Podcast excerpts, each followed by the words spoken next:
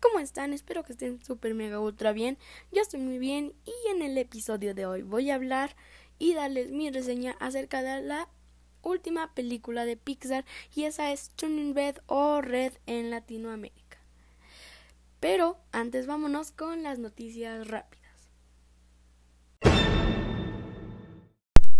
El director Matt Reeves nos sorprendió gracias a que nos lanzó una escena eliminada de la película de The Batman protagonizada por Robert Pattinson y Zoe Kravitz acerca de nada más y nada menos que el villano favorito de todos y ese es el Guasón o Joker.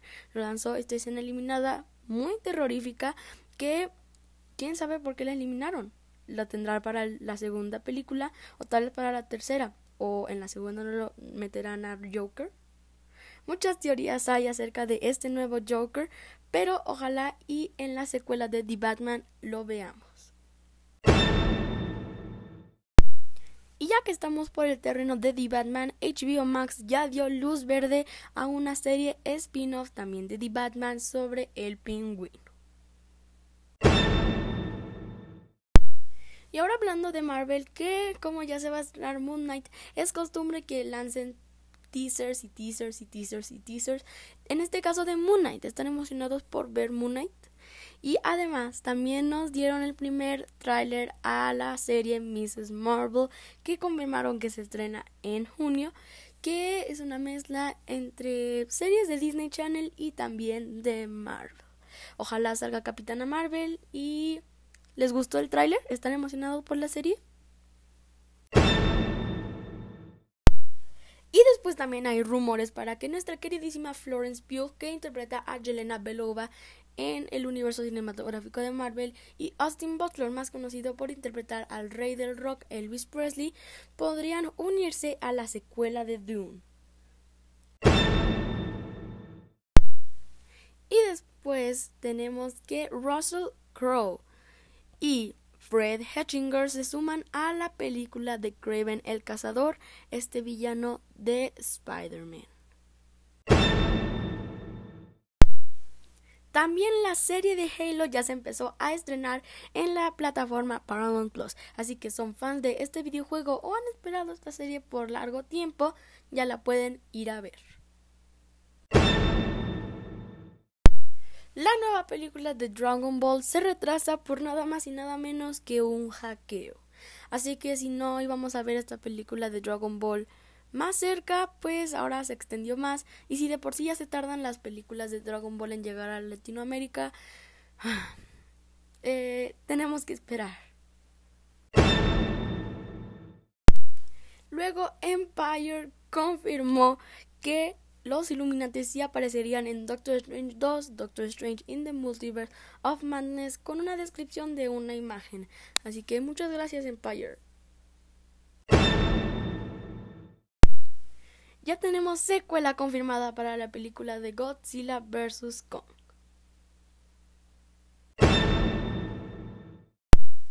Sidney Sweeney se une a la película de Madame Web junto con Dakota Johnson. Esta película va a estar muy buena, es lo único que les voy a decir, alármate. Y nuestro queridísimo Christopher Lloyd, quien interpretó al Doc Brown en la trilogía de Volver al Futuro, se une a la serie de Mandalorian. Él mismo dijo que no iba a ser un personaje como tal, pero iba a ser un cameo. Y seguramente va a ser un cameo muy agradable. Ya no tenemos fecha de estreno para la tercera temporada de The Mandalorian, pero esperemos que llegue este año. Y por si no sabían, Emilia Clarke va a actuar en Invasión Secreta del UCM, pero nadie sabía pues quién iba a ser Emilia Clarke. Y ya se confirmó que es Beranke, la reina del imperio Skrull. ¿Ustedes les emociona esta serie con Samuel L. Jackson como Nick Fury otra vez? Y para todos esos, y me incluyo yo, que nos encantó Spider-Man No Way Home y queremos saber dónde la podemos volver a repetir, pues ya se confirmó y HBO Max lo confirmó que Spider-Man No Way Home y Venom 2 Carnage Liberado va a estar en HBO Max. No se sabe cuándo va a estar, pero de que va a estar en la plataforma, va a estar en la plataforma. Y para anunciarles que el domingo ya son la famosísima entrega de premios de los Oscars de la Academia y hay varias noticias acerca de esta entrega.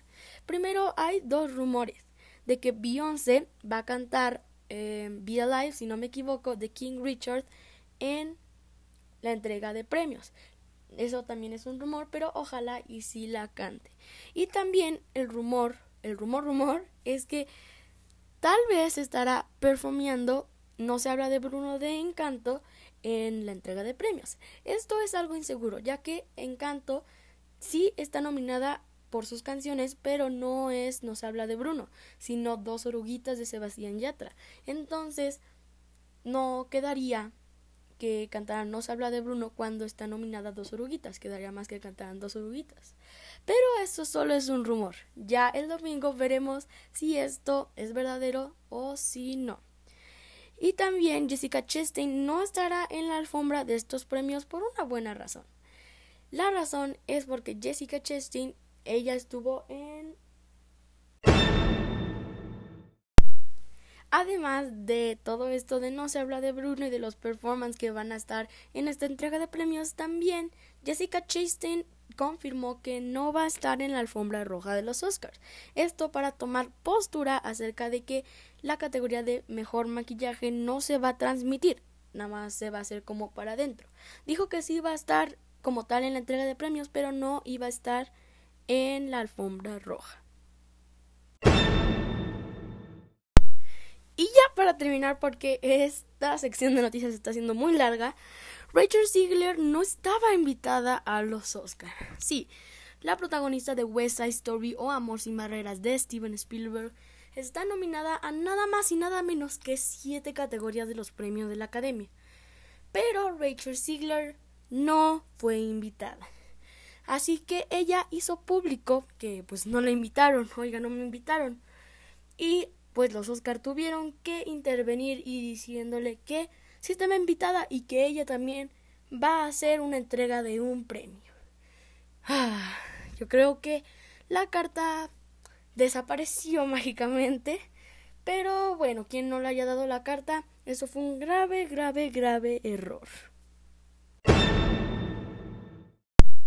Y bueno, eso fue todo por la sección de noticias, pero ahora sí vamos con Red, con Turning Red, pero les voy a hacer un mini resumen de la película. Esta película está ambientada en Toronto del 2002. La cinta sigue a Maylin Lee, más conocida como Mei Mei, una estudiante de calificaciones perfectas cuyos maestras la describen como una jovencita muy emprendedora y levemente irritante, con un grupo sólido de amigas que la apoyan, Miriam, Abby y Priya. Pero posiblemente la relación más dominante de la vida de May es con su madre, una mujer controladora pero amorosa cuyas altas expectativas para su hija de alguna manera sofocan a la ansiosa May. Ella le oculta ciertos sentimientos a su madre, como la aparición de impulsos difíciles de controlar, particularmente hacia una popular banda de chicos llamada Fort. Cada vez se le hace más difícil mantener algunos de esos sentimientos dentro y su madre encuentra una libreta bajo su cama en la que tiene dibujos de Fort Town y de inmediato culpa irracionalmente a un adolescente mayor de ser una mala influencia. Una mañana, la próxima mañana, May despierta y descubre que la transformación que ha estado ocurriendo dentro de ella se ha manifestado. Se convierte en un panda rojo, grande y esponjoso. Una metáfora a la pubertad en lo que cambian los jóvenes. Es dirigida por Domi Shi o Domi Shi. Bueno, en fin, Domi Shi, le voy a decir así. Ella anteriormente dirigió el cortometraje ganador del Oscar Bao, que muchos lo vieron antes de ver la película de Frozen 2, si no me equivoco. En fin, entonces, Domi Shi ya tenía experiencia en esto de la maternidad y de estos cambios que se presentan al ser jóvenes y se van transformando en adultos en sus hijos. Eso representó en Bao, pero Domichi no se aguantó las ganas y hizo esta película con la misma atmósfera que Bao, pero más larga y con una animación similar y también de Toronto, Canadá. Posdata, no, no la vieron antes de ver la de Frozen 2, sino Los Increíbles 2, un año antes. Perdón.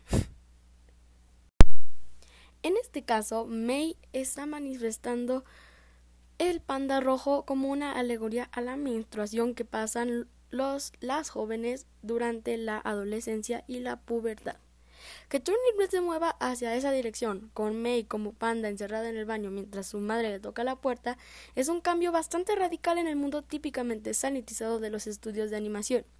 Pero Shi, una veterana animadora de Pixar, nunca ha sido de las que se alejan en una trama dramática. Eso ya lo vimos en Bao y pues básicamente aquí lo volvió a hacer. Además, esta película podría contener algunos dotes autobiográficos de la directora Domi Shi, ya que ella en su infancia guion adolescencia em, estuvo básicamente de China a Toronto, se mudaron y su familia es chino-canadiense. Y los Lee viven en uno de los templos chinos más antiguos de Toronto. Y ese entorno es una de las formas de que Turning Red tiene una animación preciosa. Cuando dan esos giros por todo el templo, se ve muy bonito y muy bien animado. Un dato curioso de esta película es que los productores y los directores principales están solo hechos por mujeres. Eso es muy bueno porque se necesitaba visión femenina para esta gran película. Y siguiendo con esta alegoría, esta metáfora a la pubertad de lo que pasan todas estas niñas a lo largo de su juventud, es cuando su madre y otras parientes femeninas van a visitarla y la alentan a poder controlarse, en este caso con el panda, porque han pasado por los mismos problemas. el tono humorístico de Red es bastante agradable y no puedes estar aburrido en esta película ya que es divertida y te entretiene y la verdad es para pasar un buen rato en familia todos los días, domingos, sábados, en un fin de semana. La verdad es que aquí digo, Pixar lo volvió a hacer. Y a ver, la duda que está por todas las reseñas que he visto acerca de esta película es Pixar está perdiendo su encanto o Pixar lo hizo de nuevo. Pixar, como siempre, tiene una animación preciosa. Un aplauso a todos los animadores y a las animadoras que han estado detrás de las películas de Pixar, porque su trabajo es asombroso, de verdad. A veces la historia se va para arriba, para abajo, para en medio, arriba, otra vez abajo, más abajo, más arriba, más arriba. Es una completa montaña rusa de emociones. Y bueno, Pixar simplemente no está perdiendo su encanto, si es lo que preguntan. Pixar solo se está extendiendo a, no querría decir problemas más actuales, pero problemas que si se dan cuenta siempre han estado ahí y lo quieren retratar para que llegue a más gente. Una película es característica si gana premios, si es famosa, obviamente todos los van a ver. Si ven esta película, se va a poder identificar varias personas con lo que le sucede a May. Eh, hay muchísimas personas que ya pasaron por esto, que están pasando por esto, y claro que les puede sacar una sonrisa de decir que no son las únicas, en este caso, que les pasa esto al ver esta película. Pixar, otra vez repito, no está perdiendo su encanto al igual que Soul, al igual que, que esta película Red, se está yendo por problemas más reales. Antes Pixar era tipo fantasía y la avientó otra historia de fantasía con otras animaciones más fantasiosas. Pero aquí ya está siendo realista, pero de modo que se sigue sosteniendo como una película para niños. Soul eh, en cambio, tiene una metáfora, también una alegoría muy fuerte, más fuerte que esta película, acerca de la muerte, acerca de, esto de razones de querer vivir, razones de ir a la tierra para poder nacer. Eh, toca el sentido de la vida y toca el sentido de la muerte. Entonces, Pete Doctor es un muy buen director, él fue el director de Soul, eh, también fue director de Intensamente, otra película que con esto se empezó a decir Pixar ya está haciendo sus películas más dirigidas para adultos o sigue siendo dirigidas para niños. Y entonces Pixar es muy buena haciendo películas, claro, pero este tipo de historias son las que nos faltan en las animaciones. un ejemplo, no voy a, a, tirarle hate a Toy Story, pero Toy Story es una película acerca de juguetes que hablan. Cars es una película acerca de carros que hablan. Eh, es muy fantasiosa lo que era Pixar y con estas películas siempre nos van a dar una sonrisa porque dice porque te puedes retratar en la película. En cambio con Toy Story no puedes decir como de ah mis juguetes sí hablan entonces me puedo identificar o sea eso es imposible. Pero ya que hacía Pixar este tipo de películas y Pixar es como lo más lo más de la animación otras empresas empezaron a hacer esto. A seguir haciendo fantasía con historias fantasiosas y animación fantasiosa esto es lo que deberían hacer las animaciones y las películas animadas dirigidas entre comillas para, entre comillas para niños, porque estos problemas y estas películas son los que deberíamos de ver ahora, hoy en día, para sentir que no estamos solos, a final de cuentas, porque hay problemas de que sí son de la vida real. Entonces, eso puede ser retratado y decir que Pixar sí sabe y sí puede hacer cualquier tipo de películas y Red es uno de los ejemplos. Pero Running Red, ya para ir terminando, sí logra reflejar un rito de la adolescencia femenina con gran exactitud, y ese es el fenómeno de la banda musical de los chicos, más conocida como las boy bands con canciones de Billie Eilish y Phineas. Fort Town es casi tan buena como NSYNC, pero igual de buena es la crítica cortante de la madre de May, quien los define como delincuentes relucientes con sus giros. Pero bueno, Tony Red es un, una muy buena película. Es una película apta para todo público, en este caso sería PG, que tiene material temático contenido sugerente y diálogos un poco también sugerentes. La duración es de 100 minutos y yo le pongo 4 estrellas con 3. 4.3 estrellas. Esta es una película muy buena, una de las mejores que ha hecho Pixar en toda su historia, así que Muchas gracias por escuchar alarmantes esta reseña de Red. Ojalá y si puedan ver esta película porque créanme que va a valer la pena los 100 minutos de película. Pero bueno, antes ya de irnos vamos a hacer la recomendación y hoy les voy a recomendar una película. La película, bueno, es como un documental, ya que estamos por aquí en Disney Plus, es Driving Home to You de Olivia Rodrigo. Eh, esta es un documental, este es un documental acerca de cómo Olivia Rodrigo logró publicar su primer álbum. Así que vayan a verlo porque es muy bueno también y de paso también les recomiendo una canción de Olivia Rodrigo llamada Brutal y también llamada Jealously Jealously. Estas dos canciones vayan a escucharlas y también pueden ir a ver el documental, que en el documental están esas dos canciones que les acabo de recomendar. Entonces, dos en uno, vayan a ver el documental y estoy seguro de que les va a encantar. Y con esta recomendación vamos a abrir una nueva sección del canal, ya que vamos a tener una playlist de todas las canciones recomendadas en estos episodios. Se los voy a dejar en la descripción del podcast si están en Apple Podcast y también en Deezer o en Spotify, etcétera, donde ustedes vean este podcast o escuchen, por lo menos.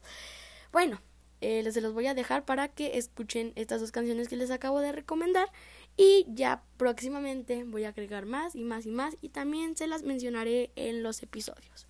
Muchísimas gracias por escuchar alarmantes y ya saben, ya fueron alarmados.